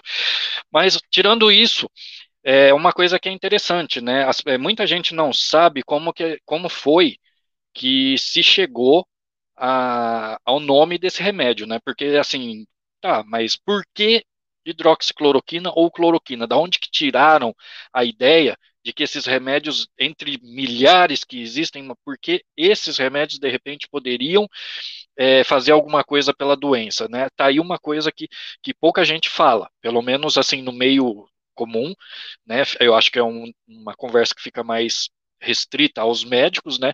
Mas muita gente não tem ideia do porquê que justamente esses remédios poderiam de repente fazer alguma coisa mas é porque os médicos sabem como é que o vírus age no organismo, quais são os sintomas da doença, e como todo mundo sabe, esse tratamento precoce não é para impedir você de pegar a doença, não é preventivo, é um tratamento precoce, ou seja, você já está com a doença, já manifestando sintomas, e eles vão usar esse medicamento para fazer o tratamento desses sintomas, porque esses sintomas são similares às doenças que esses remédios combatem. Então tem isso também que muita gente às vezes não entende. Então não caiu do céu. Né, os médicos, ao analisar uma doença, o que, que eles vão fazer? Eles vão ver, tá, a, a, eu não sei de repente o que está causando a doença, mas eu estou vendo esse, esse, esses sintomas. Então, como eu não sei qual é a causa, por enquanto, o que eu posso fazer é tentar aliviar os sintomas. É o que muitas vezes os médicos fazem e muita gente às vezes não entende como que é tomada essa decisão dos médicos, né? Então tem essa questão também. E a gente vê que, a, que o pessoal ali da CPI eles fazem o possível para explorar todo tipo de, de, de, de, ignorância possível. As pessoas não sabem como que é, então vamos explorar isso daqui, porque ninguém vai questionar. As pessoas não sabem como que funciona, como que os médicos tomam decisão, né? Como que eles analisam as coisas, né? Você Oi, Ismael. um ponto muito importante aí, antes, bem rapidamente. Pode falar. Tratamento precoce. As pessoas, inclusive de, de má fé mesmo, eu acho que é má fé. A imprensa e quem tenta denegrir esse assunto é, coloca isso, é, inclusive assim, ah, não vai pegar, não vai pegar no, a, o Covid se então, fizer isso, não sei o quê. Isso é o papel da vacina, pelo menos deveria ser, né? Mas até a Sim. vacina tem casos aí que a gente está vendo de gente que tá, tomou vacina duas doses e está tá pegando a doença. Não quer, quer dizer que a vacina não funciona? Não, quer dizer que precisa de mais testes, precisa ser finalizada. Então, a mesma coisa é o tratamento. É tratamento. Pegou a doença e é precoce, é no início. A maioria dos estudos que foram feitos para tentar descredibilizar esse tratamento precoce, eles foram feitos com é, pacientes hospitalizados, alguns em estados graves. E esses estudos já mostraram que nesses casos não funciona. Ótimo, não funciona nesses casos. Mas ainda não existem estudos conclusivos com respeito ao uso desses medicamentos na fase inicial da doença, que é isso que nós sempre falamos. Mas isso não é explicado. A manchete que sai é o quê? Hidroxicloroquina não funciona para Covid. Ok, mas o estudo foi feito com pessoas hospitalizadas, não foi feito no precoce. Qual era a dosagem que foi feita? Até porque lá no Amazonas fizeram um, um, um procedimento criminoso lá, que morreu 22 pessoas. Altas dosagens em pessoas hospitalizadas. Esse crime precisa ser investigado também. Para quê? Por que fizeram isso? Para poder denegrir a imagem do medicamento. Por quê? Não vamos esquecer há um interesse muito grande da indústria farmacêutica em toda essa questão. Não achem vocês que eles passaram a ficar mais sensíveis e mais humanos por conta da pandemia. A indústria farmacêutica quer lucro, meu amigo, se seja com medicamento, seja com, com vacina. Né? Então, se um remédio muito barato, que já existe, não tem patente para ser quebrada, começa a ser solução da doença, ora, ele precisa ser desacreditado. Ou, pelo menos, os seus resultados positivos têm que ser escondidos, para que isso não realmente não vire uma febre. Se nós, de novo, nós estivéssemos numa, numa condução no país sério, né, com relação a isso, nesses pontos aí, essa coisa não era nem politizada. Esse, esse, esse assunto poderia já estar sendo resolvido. É vacina e tratamento. Pronto, fim da pandemia. Mas a pergunta é: a quem interessa que não haja medicamentos e que essa coisa se estique por muito mais tempo? É verdade, Ismael. Inclusive, é, falando sobre a questão aí da, da, cloroquina, né, além de ser um remédio barato, um remédio que já está há muito tempo, já há décadas, né, sendo usado, ou seja, a gente já sabe que, tá, ele não é eficaz para o coronavírus, mas também não vai matar ninguém, né, porque a gente já usa esse remédio há muito tempo, né, já conhecemos os efeitos colaterais, já sabemos dos resultados, então é muito seguro usar. Exato, e tem a outra... Exato, em 2016, ele foi começar estudo, foi come, começou a ser estudado para uso combatendo o Zika vírus. Mulheres gestantes vírus, tomando. Em gestantes. Inclusive a Globo né, fez uma reportagem Exatamente. grande falando a respeito disso. Né? Mas naquela e época o Bolsonaro não tinha mostrado ainda a caixinha. Ah, é verdade, né? O Bolsonaro não tinha mostrado a caixinha, ele não tinha dado para EMA. Talvez o problema foi esse, né? Ele deu a cloroquina para EMA e o, acho que o IBAMA deve ter falado alguma coisa. Mas uma coisa interessante também em relação ao remédio é o seguinte: né? a gente sabe que se, por exemplo, o país adotasse de, é, de forma nacional um protocolo para o uso da hidroxicloroquina né, e da cloroquina para tratamento precoce, o próprio exército teria condições de fabricar isso em grande quantidade. Então a gente não precisaria nem das farmacêuticas, na verdade, o próprio exército, até onde eu me lembro, lá no começo dessa discussão da hidroxicloroquina, o próprio exército brasileiro teria condições de fabricar. Não sei se vocês se lembram disso, mas houve um, um, um, uma conversa muito grande a, respeito desse assunto, falando que o exército poderia produzir. Né? Ou seja, os laboratórios já seriam deixados, já jogados para escanteio numa, numa história dessa, né? Caso o exército fosse produzir isso daí, produzir a baixo custo e distribuir no, no Brasil inteiro, porque o exército está presente em todos os estados. Então a gente vê que a questão é, envolve muito mais do que saúde, né? Envolve também aí, como você bem colocou, Ismael, a questão financeira. Né? Mas e você, Vinícius, é, quais suas colocações finais aí em relação a esse assunto de vacina, Pazuelo e, e CPI? Aí? O que você gostaria de acrescentar, meu amigo? Só um complemento ao comentário, aos comentários de vocês, que é o seguinte, né? O, Ismael lembrou que o Serra não era médico e foi um bom ministro da saúde, e de fato foi. É, a gente tem que lembrar que a gente teve um médico que foi um péssimo ministro da saúde, né? Aquele que falou para você ficar em casa até ter falta de ar, é, que quase matou. Uma deputada falou que seguiu esse, esse tratamento aí, essa recomendação e quase morreu, né? A Janaína Pascoal aqui de São Paulo. É, também tem o fato de que, ah, acho que a doutora, não lembro qual quem que falou isso exatamente? Sei que é uma ex-secretária de saúde, que é médica, tá? Do, acho que, foi, que era lá de alguma cidade da Bahia, de Porto Seguro, se não me falha a memória. Sobre o tratamento precoce, que é o seguinte: se você não confia no seu médico e receita o tratamento precoce, e sim no jornalista, então não deixa de se consultar com o médico e passe a se consultar com o jornalista. Entendeu? Já que você confia mais nele, né? Que ele tem mais informação sobre isso, né, até porque a cloroquina ela foi alvo de um estudo falso publicado no ano passado para falar que ela não funcionava. Agora, se ela é tão ineficaz assim, por que foi necessário fazer um estudo com dados falsos? Esse estudo saiu na Lancet ainda, que pediu desculpas por causa dessa, dessa palhaçada aí que foi feita. É, eles pegaram ali alguns cientistas, é, tinha cientista chinês no meio, no meio, tá? Só um detalhe. É, pegaram dados de uma empresa chamada Surgispare, e aí descobriram que a diretora da, da empresa, na verdade, era uma prostituta E o, o, presidente era um Zé Ninguém lá, que nem era nada do tipo do que, do que falava lá no currículo. E aí concluíram que esse estudo aí era falso, né? Então a gente vê aí o, o, o nível que chegou essa politização da cloroquina. É, que eu acho que também o debate sobre o tratamento precoce, ele nem deveria ser se funciona ou se não funciona, mas se, se o indivíduo quer tomar, e se não quer tomar, entendeu? Porque num país que você pode comprar droga é, no, na luz do dia, né, em São Paulo, lá na Cracolândia, você não é impedido, por que, que você vai impedir alguém de tomar cloroquina? Isso não faz o menor sentido, entendeu? É, eram essas minhas uh, considerações, Sandro. A gente pode seguir para o próximo assunto. Maravilha, Vinícius. Inclusive, é, frisando bem aqui que a gente é a favor de que é, o medicamento, todo e qualquer medicamento seja consumido né, mediante orientação médica. Né? Ninguém vai sair comprando hidroxicloroquina aí por conta própria. Né? Tudo tem que ser feito né, com orientação médica, né? O médico é que vai decidir qual o melhor tratamento de acordo com as condições de cada paciente. Agora, só um parêntese rapidinho antes de passar para o último assunto, é, quando, é uma coisa que eu comentei pouco para o pessoal aqui no Brasil, mas quando eu estava lá no Japão, acho que uns 10 anos, é mais ou menos 2010, se eu não me engano, acho que uns 11 anos atrás, é que eu não lembro direito quando foi que teve aquela é, aquela crise da gripe aviária, a primeira, eu acho que era o, aquele negócio de H1N1, se não me falha a memória, eu não lembro. É que a nomenclatura dos japoneses para esses vírus é diferente. Eu não lembro qual desses vírus que era, mas eu lembro que na época estava tendo esse negócio todo. Foi na época, inclusive, que o pessoal começou a usar o Tamiflu no tratamento de quem estava pegando esse, essa influenza, esse tipo de influenza tal. E naquele ano, ó, eu morei 24 anos no Japão, eu nunca tinha tomado vacina para influenza lá no Japão. Justo nesse ano, antes de começar essa crise toda lá desse, desse vírus novo, eu resolvi tomar a tal da vacina. E justo quando eu resolvi tomar a vacina, aí surgiu o tal do vírus, falei, não, agora é que eu vou tomar a vacina mesmo. Surgiu esse negócio novo, né? Tomei a vacina. 24 anos eu morei no Japão, no ano que eu tomei a vacina, eu peguei influenza.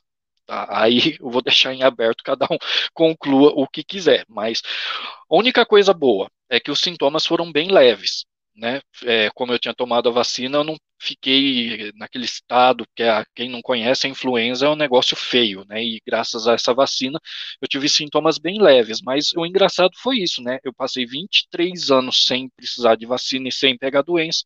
No ano que eu resolvi tomar a vacina, eu peguei a doença. Né? Não estou desencorajando vacina, não, tá? É só um parênteses aí para deixar para vocês pensar.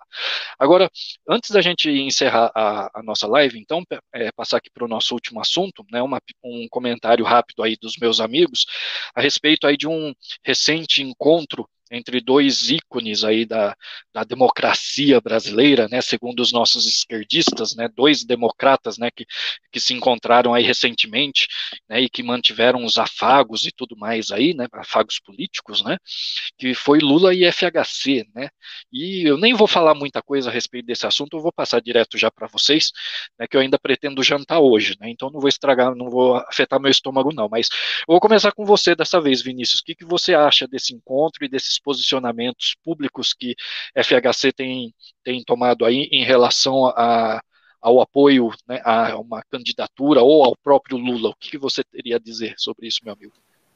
Eu acho que é muita luz e câmera e ação no Teatro das Tesouras, né? Para quem não sabe, o Teatro das Tesouras é, é uma teoria criada aí pelo Lenin, né, como marxista, de que deveria haver aí dois partidos esquerda e um deveria é, fingir fazer oposição ao outro. E se você for ver na prática, é isso que PT e PSDB fazem desde a concepção é, deles, né? O PSDB, para quem não sabe, ele nasceu da ala socialista do MDB, ali por volta de entre 85 e 90, eu não me lembro exatamente quando foi o, a, a data, mas era para ele se chamar, inclusive, Partido Socialista Democrático Brasileiro e não Partido da Social Democracia, mas aí caiu o muro de Berlim, né? O povo viu que pegava muito mal falar de, de socialismo e etc. Então mudaram ali para social democracia. Ficou nisso. É, eu também acho uma hipocrisia tremenda as pessoas falarem de democracia e relacionar petismo junto, porque a gente tem que lembrar que os primeiros anos do governo Lula, a gente viveu numa ditadura. Não tinha democracia ali.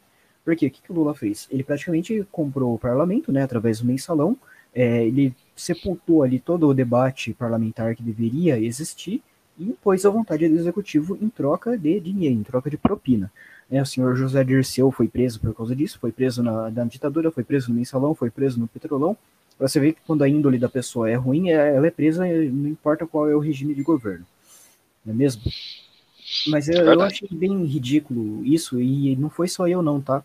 O povo do PSDB parece que não gostou muito desse encontro aí do Lula e do FHC, porque falaram que isso pode pegar mal para um eventual candidato tucano é, em 2022.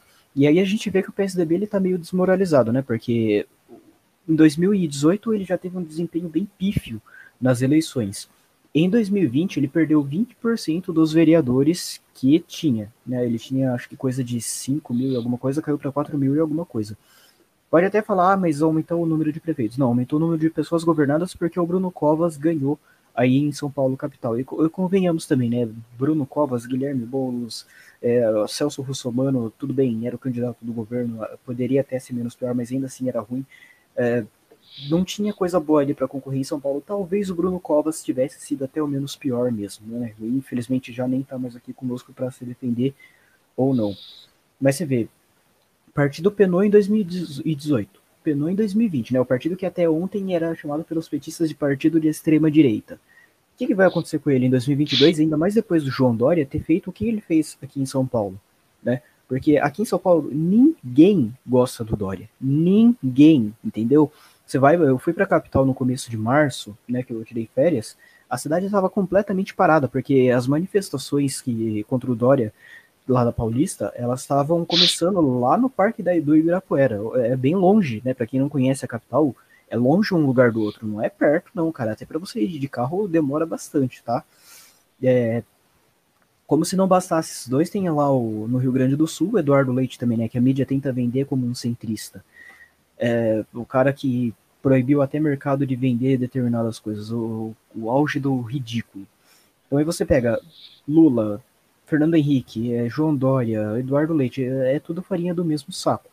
Na verdade, não tem muita diferença deles. É, agora tá na moda falar que eles são centristas. Talvez porque falar que é de esquerda hoje é uma vergonha tão grande depois de tudo que, que esse povo fez que, que não cola mais, né? Na época ali do, do fim do regime militar, falar de esquerda era como se você fosse ali o, o detentor do monopólio da, da virtude, como diz o Rodrigo Constantino.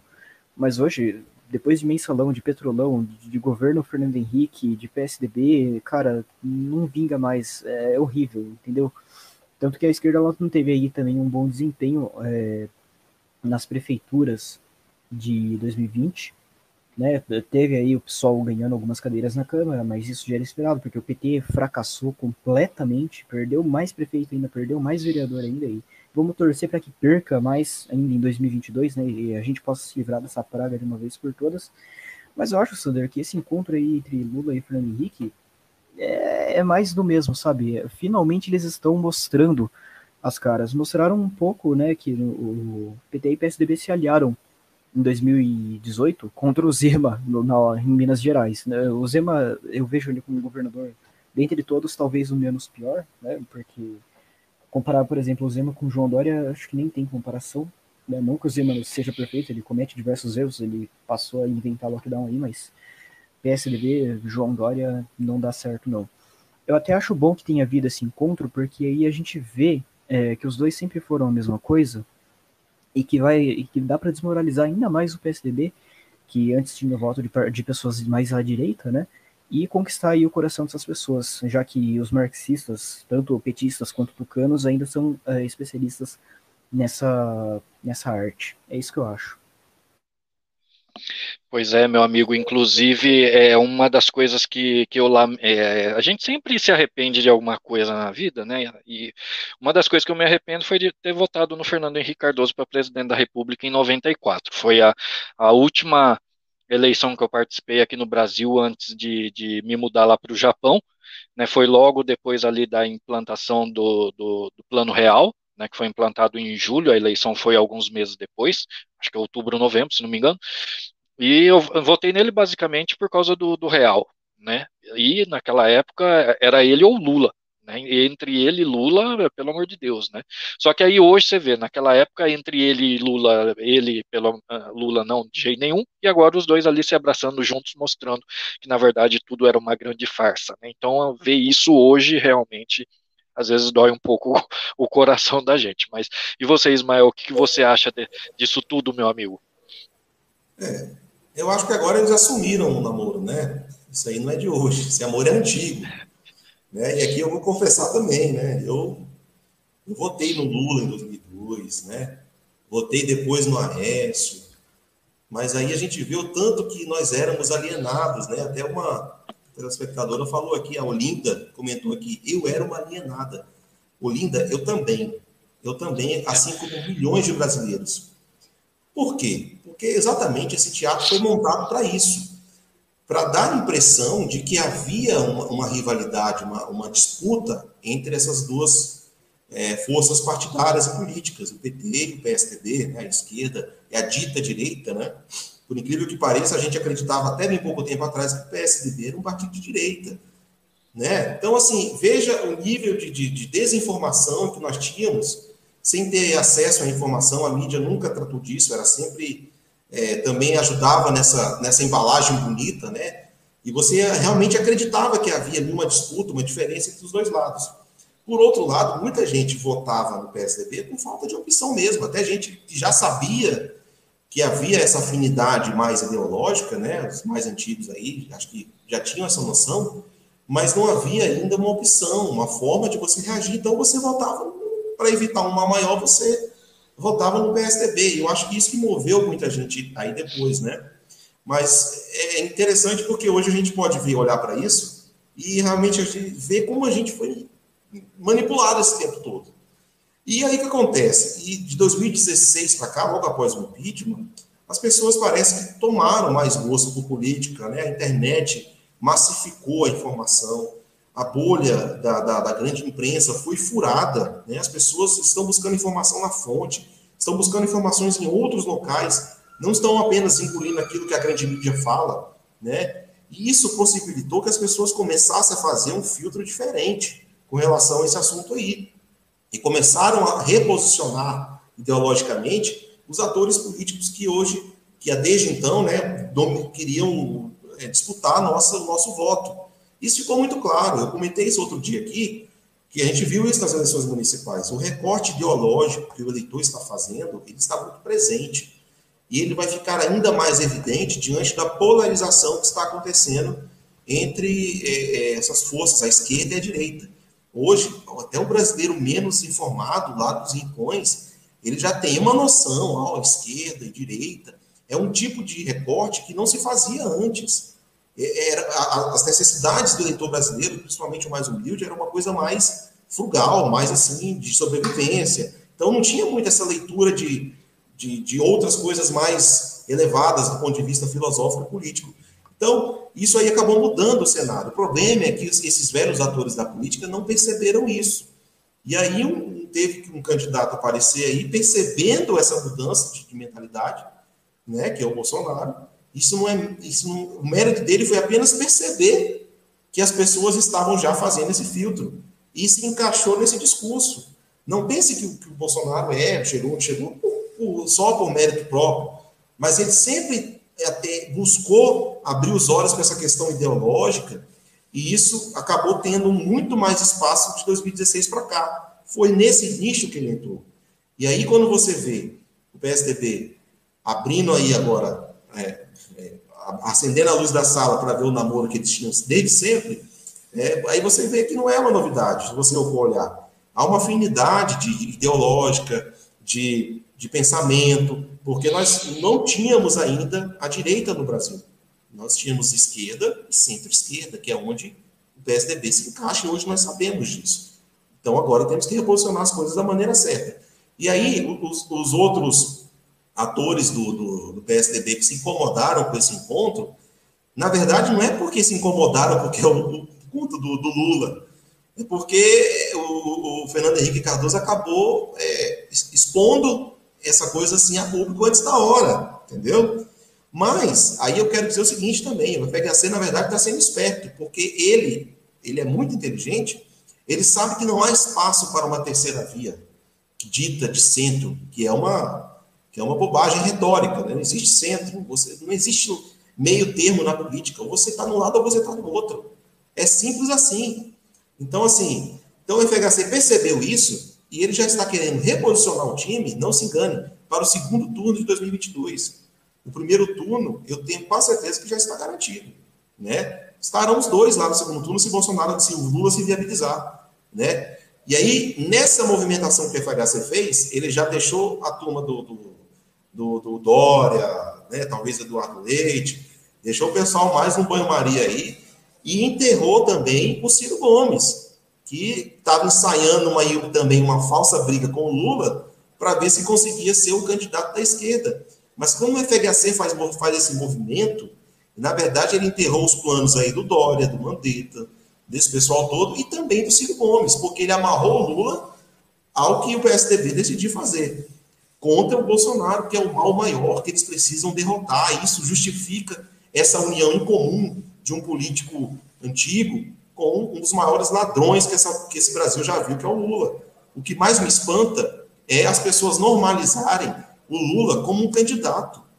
Num país sério, o Lula estaria preso atrás das grades e nunca mais ia sair. Essa que é a verdade, as pessoas têm que dizer isso. Isso é uma vergonha para a nossa democracia, para o nosso Brasil. Então, o Bolsonaro é o autoritário e aqueles que querem roubar o poder a todo custo antes das eleições é que são os, democráticos. É, isso está ficando escancarado. E essa CPI, aliás, mostra exatamente isso. É o único recurso que eles têm para tentar conseguir fazer com que o Bolsonaro sangre a ponto de ser derrotado por essa outra força aí. Então não se engane. PSDB, PT, esse centro democrático que eles dizem, na verdade é a união da centro-esquerda e da esquerda contra o Bolsonaro, que é o candidato da direita conservadora. Ou existe outro? Não, não existe outro candidato. Essa é a verdade. Eles, e o Fernando Henrique já percebeu isso. Inteligentemente, ele já está posicionando o time junto com o Lula. Eu, no lugar dele, faria a mesma coisa. E acaba com essa palhaçada de terceira via que ele sabe que vai acontecer. Então, Vamos jogar o jogo de maneira clara, né, limpa, transparente, todo mundo sabendo quem é quem e o eleitor decide. Ah, e, e, o interessante, Ismael, a, a, nessa lista que você fez aí dos candidatos que o FHC acabou enterrando aí com essa movimentação dele, tem o Boulos também, né? Que tentava sair aí como um possível candidato de repente da esquerda e agora fica bastante prejudicada a posição dele também nessa história, né? Ah, e bom, eu concordo com vocês, realmente essa questão do FHC se posicionar agora, ele de bobo ele não tem nada, né? Tem muita gente até colocando, né? Ah, ele é favorável aí à liberação da maconha, então de repente ele devia estar tá meio né, noiado quando tomou essa decisão de fazer isso agora, né? Mas eu não vejo dessa maneira. Eu acho que ele está muito de Gagá ele não tem nada, não. Eu acho que ele tá realmente, como você disse, Ismael, ele tá de olho aí em toda, toda a jogada aí envolvendo esse assunto, né? E uma coisa só que eu queria acrescentar também é o seguinte, né? É interessante, né? Que nem o Ismael falou que votou no Lula, eu já votei no FHC, né? Teve, tem todas, é, teve aí o, o, o comentário da Olímpia, né? Se eu não me engano. E o interessante é o seguinte: na época que, que eu votei no FHC, isso em 94, eu tinha meus 20 anos de idade, então eu não tinha maturidade política ainda. E outra, é, naquela época, o PSDB, ele não se. Na visão que eu tinha na, naquele momento, ele não era o partido de centro-esquerda ou qualquer coisa assim, não. Para mim, ele parecia como uma. Como que eu posso colocar? Como uma direita limpinha. Porque até então a gente tinha assim, a gente tinha aquela direita da ditadura, dos militares, aquela coisa absurda, né, tal, e a gente tinha uma direita limpinha que era justamente o PSDB. Não, olha, você não precisa ser radical igual os militares e fazer uma ditadura, a gente pode ser de direita de uma forma democrática. Era essa a visão que eu tinha naquela época em relação ao PSDB. Não sei se com outras pessoas foi assim também, mas infelizmente era a visão que eu tinha. Graças a Deus, de lá para cá muita coisa aconteceu, né, e eu acabei ficando fora do Brasil muito tempo, mas esse, esse afastamento meu do Brasil me ajudou aí a aprender muita coisa em relação à política, e o fato de estar tá olhando as coisas de fora também é, dá uma outra perspectiva e ajuda a gente a, a, perceber melhor as coisas. Bom, meus amigos, a gente já extrapolou o tempo aqui, já passamos bastante do nosso horário normal. Tem perguntas a serem respondidas aí do, do, do pessoal que está acompanhando a gente agora?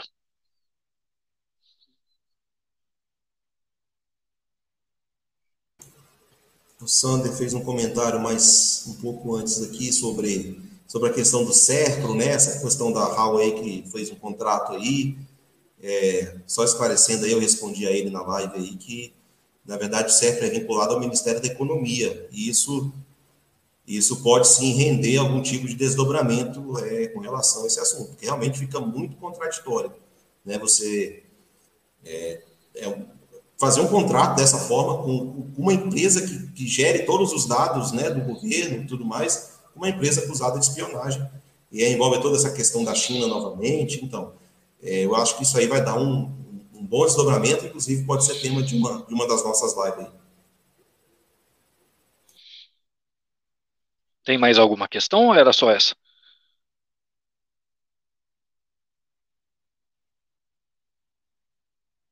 Bom, amigos, eu não estou ouvindo vocês. É, era só essa questão? É isso aí, acho que é isso aí. Era só essa mesmo. O resto é mais comentários. Era... Ah, então tá ok, então. Então, é, bom, mais uma vez, então, a gente está chegando aqui ao final da nossa live Sexta Destra, né? Eu queria mais uma vez agradecer a presença de todos, agradecer também a presença aqui dos meus amigos Vinícius e Ismael. Vinícius, gostaria de passar a palavra para você para suas considerações finais. Sander, é, antes das considerações, só queria lembrar o pessoal que hoje existe outro partido aí é, que tenta se parecer com uma direita limpinha, né? Um partido que dizem que é um laranja do PSDB, ou um PSDB cor de laranja, enfim. Ah, Mas, cor é, de laranja. Não vou, me alongar muito nesse tema, que dá até para a gente fazer uma live sobre. Mas eu agradeço então a presença de todos, agradeço a vocês aqui, Sander e Ismael, é sempre muito produtiva a live Sexta Destra. E eu espero vê-los todos aqui semana que vem de novo. Muito bem, meu amigo. Bem lembrado aí desse outro partido. A gente não pode esquecer, não. A gente trata disso numa outra, numa outra oportunidade. Ismael, meu amigo, suas considerações finais, por favor. Também antes da consideração, só, e dentro das considerações finais aqui, o Liel tinha respondido, no início, perguntado no início da live, o combate em cima da narrativa da mídia está sendo bem feita? Eu respondi a ele que, é, que, que precisa de mais engajamento.